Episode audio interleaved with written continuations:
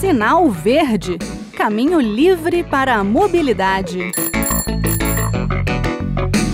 Olá, eu sou o Bruno Lourenço e começa mais um Sinal Verde, o espaço de mobilidade da Rádio Senado. No programa de hoje, o assunto é eletromobilidade. Carro elétrico. Um dia você ainda vai ter um.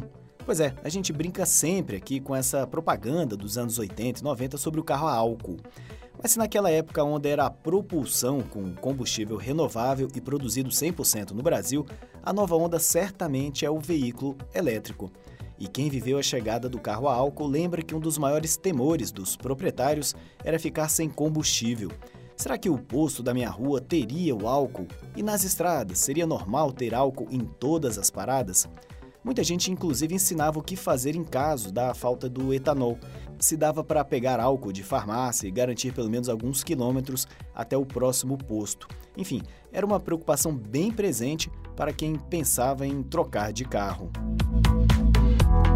E o Senado pode votar um projeto de lei que tem o objetivo de evitar a repetição desse medo, de tirar qualquer pulga na orelha de consumidores que estão pensando em migrar para o carro elétrico é o PL 392 de 2023 da senadora Elisiane Gama, do PSD do Maranhão. Esse projeto estabelece a obrigatoriedade de pontos de recarga para carros elétricos em postos de abastecimento nas rodovias federais. Vamos ouvir matéria da Gabriela Pereira sobre a proposta. Em 2022, mais de 8 mil carros elétricos foram emplacados no Brasil, de acordo com a Associação Brasileira do Veículo Elétrico. Com o objetivo de incentivar o uso desse tipo de automóvel nas rodovias federais e reduzir o uso de substâncias poluentes ao meio ambiente, a senadora Elisiane Gama, do PSD do Maranhão, apresentou um projeto de lei que estabelece a obrigatoriedade de pontos de recarga para carros elétricos nos postos de abastecimento instalados nas estradas. Elisiane afirma que a atuação do governo federal é essencial para tornar os carros elétricos um sucesso, por meio de iniciativas que sejam inclusivas para essa indústria emergente. De acordo com a senadora, esse tipo de veículo possui uma tecnologia promissora e sustentável, que contribui para um mundo menos poluído, além de ser bem aceito pela população em geral, se tornando cada vez mais presente nas grandes cidades.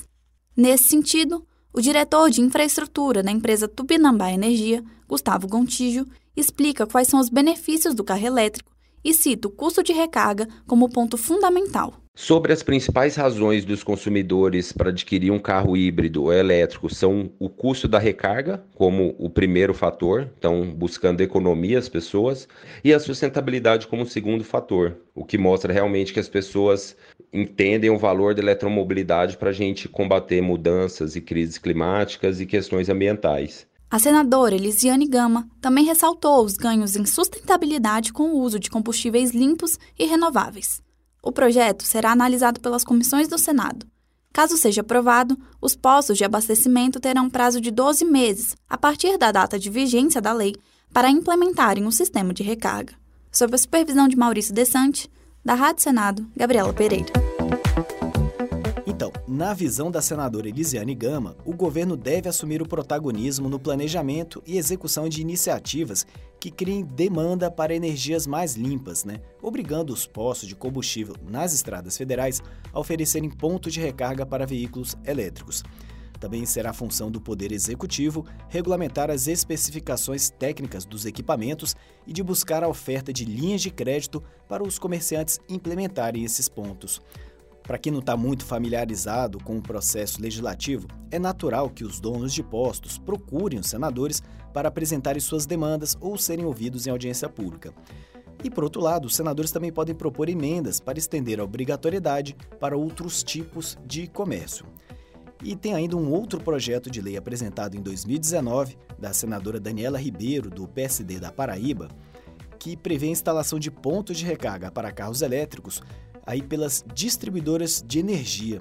Esse texto autoriza as distribuidoras a criarem uma tarifa específica para custear o serviço, que seria paga nessa tarifa, seria paga apenas pelos consumidores que utilizarem o ponto de recarga. E segundo o PL 5590 de 2019, a tarifa financiaria a instalação e a manutenção dos pontos de recarga e também a adaptação da rede elétrica para receber esses pontos. O mecanismo de tarifação deverá permitir que os usuários acessem qualquer ponto dentro da área de cobertura da distribuidora e o serviço deverá oferecer também a opção de pré-pagamento. Fica proibida a transferência de custos para os clientes da distribuidora que não fizerem uso dos pontos de recarga. Enfim, como vocês podem perceber, a questão de assegurar uma rede de abastecimento para veículos elétricos tem a atenção de senadores. E assim que houver um andamento na análise dessas propostas, a gente traz aqui no Sinal Verde. E o programa de mobilidade da Rádio Senado fica por aqui. Lembrando que o Sinal Verde está dentro do programa Conexão Senado, todas as quartas-feiras na Rádio Senado. Mas se você quiser conferir edições anteriores, pode dar um Google por Sinal Verde Rádio Senado ou entrar em www.senado.leg.br/rádio/podcasts. E se quiser entrar em contato com a gente, nosso e-mail é radio@senado.leg.br e o WhatsApp da Rádio Senado é 61 98611 9591. Um abraço a todos e até o próximo programa. Sinal Verde Caminho livre para a mobilidade.